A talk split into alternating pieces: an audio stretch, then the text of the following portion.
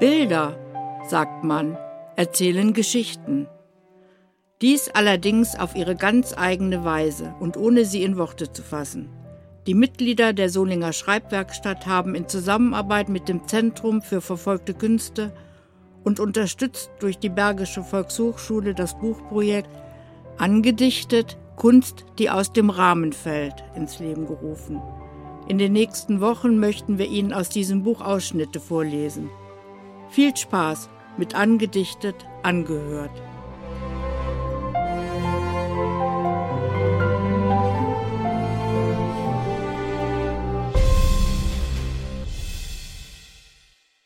Die Glaubensfrage von Katrin Grabowski.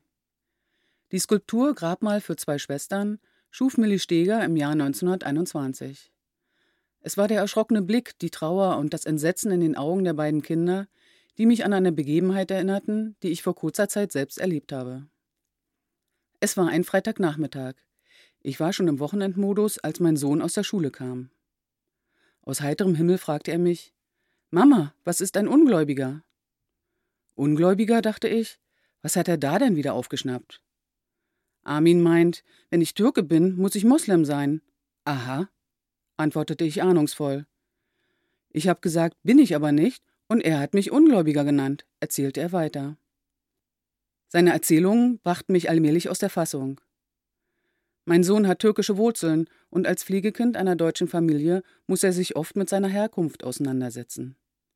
Er hat gelernt, damit umzugehen. Was ist ein Ungläubiger, Mama? wiederholte er seine Frage. Welcher Armin? fragte ich. Armin aus meiner Klasse, kennst du doch. Ein Fünftklässler sagt Ungläubiger zu dir? empörte ich mich. Das ist doch unglaublich. In welcher Zeit leben wir denn? schoss es mir durch den Kopf. Warum sagt er das zu dir? fragte ich ihn.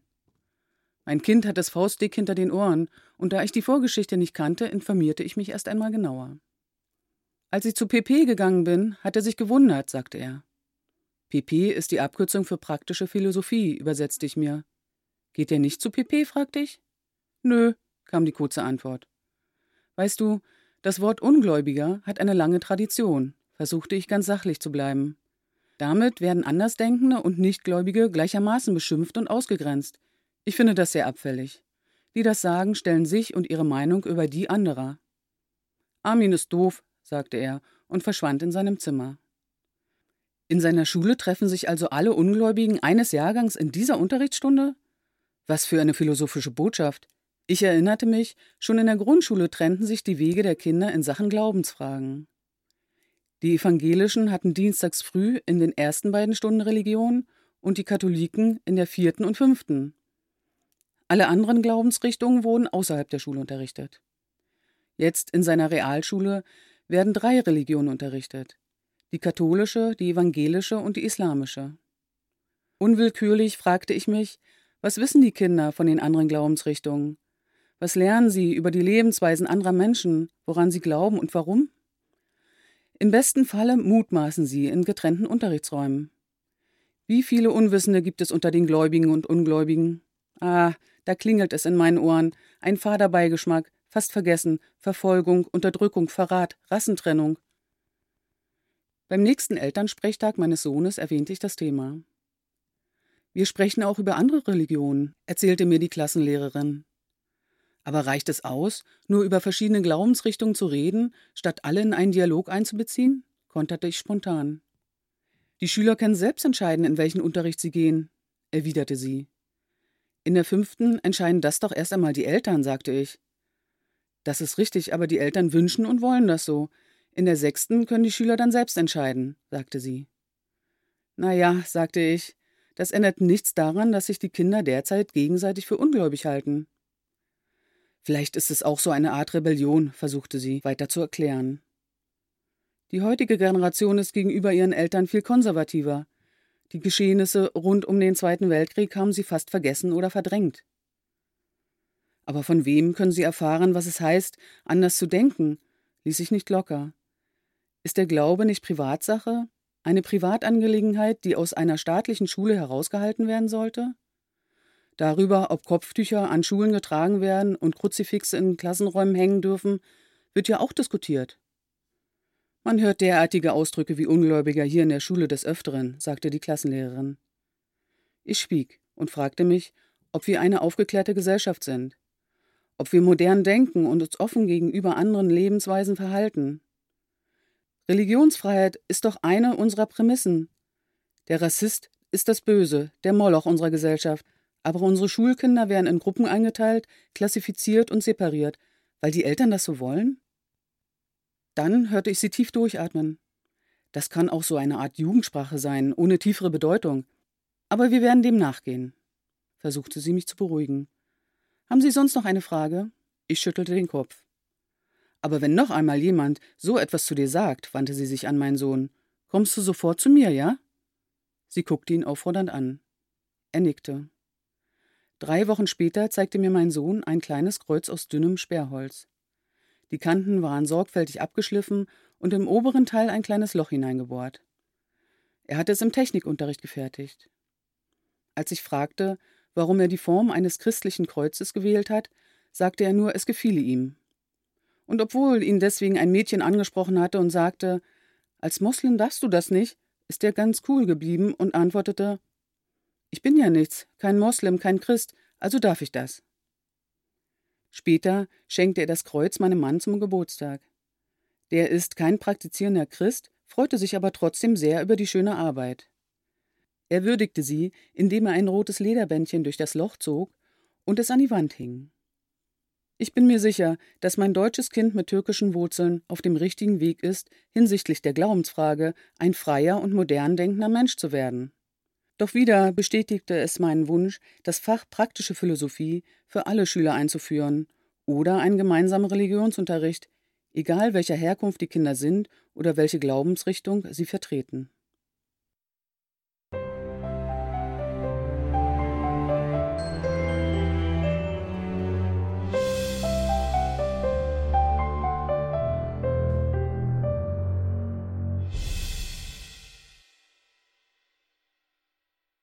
Zu dem Gemälde Paar von Oskar Zügel. Verschlungene schwarze Linien auf hellem Feld. Lässt sich auf den ersten Blick feststellen, welche Linie zu welchem Körper gehört? Spontan erinnerte die Zeichnung mich an die Zeilen der jüdischen Dichterin Mascha Kaleko. Ich und du, wir waren ein Paar. Glaubt man es wohl an die 40 Jahre? Bedingt durch Krieg, Judenverfolgung und Vaterlosigkeit verlebt die 1907 geborene Mascha Kaleko keine glückliche Jugendzeit. Später schreibt sie über die frühen Jahre. Ausgesetzt in einer Barke von Nacht trieb ich und trieb an ein Ufer. An Wolken lehnte ich gegen den Regen, an Sandhügel gegen den wütenden Wind. Auf nichts war Verlass, nur auf Wunder. Ich aß die grünenden Früchte der Sehnsucht, trank vom Wasser, das Dürsten macht. Ein Fremdling, stumm vor unerschlossenen Zonen, fror ich mich durch die finsteren Jahre. Zur Heimat erkor ich mir die Liebe. Als junge Frau in Berlin schreibt sie heiter melancholische Gedichte um den Alltag und die Gefühlswelt der Menschen, die bald großen Anklang finden. Ihre Verehrerinnen nennen sie ihre Großstadtlerche. Monolog für Alleinstehende. Ruf mich doch an. 228109, so gegen sieben, wenn es dämmert. Man fühlt sich dann so schrecklich übrig geblieben und ziemlich belämmert mit seinem einsamen Whisky und der matten gelben Rose im schwedischen Glas und dem Abendrefrain Wozu, wozu? Nach wieder einmal eines Tages Mühen. Das kann einem schon auf die Nerven gehen. Ich werde doch endlich das Gas aufdrehen und dir einen ordentlichen Kaffee brühen. Was dachtest denn du?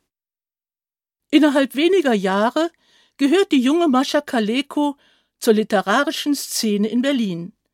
Diskutiert und philosophiert mit Erich Kästner, Joachim Ringelnatz, Else Lasker Schüler, Gottfried Benn, Bertolt Brecht und vielen anderen Gleichgesinnten. Ihr lyrisches Stenogrammheft erscheint im Ernst-Rowold Verlag. Doch bald steht auch ihr Name auf der schwarzen Liste der mit Veröffentlichungsverbot abgestraften jüdischen Dichter und Schriftsteller. Zu den beruflichen Problemen gesellt sich 1935 ein privates. Mascha Kaleko lernt den jüdischen Komponisten und Musikwissenschaftler Chemjo Winawa aus Warschau kennen und führt jahrelang zwischen der Liebe zu Chemlo und der Loyalität gegenüber ihrem Mann ein Doppelleben. Maschas innere Zerrissenheit offenbart sich im Signal. Als wir zu dritt die Straße überquerten, wurde sogar die Verkehrsampel rot. Umstellt von der Meute abgasschnaubender Wagen, ergriff ich den Arm des einen, der rechts von mir ging, nicht den des anderen, dessen Ring ich trug. Als wir zu viert uns jenseits der Kreuzungen trafen, wussten es alle. Der eine, der andere, das Schweigen und ich. 1938 wird die Ehe von Mascha und Saul Kaleko geschieden und Mascha heiratet Cembo Jovinava. Das Zusammenleben der beiden Künstler Naturen gestaltet sich nicht einfach. Das häusliche Glück wird aber immer mehr von außen bedroht. Chemio kann nur noch selten Konzerte geben, Mascha darf nichts mehr veröffentlichen. Im September 1938 gelingt dem Paar die Emigration in die Vereinigten Staaten.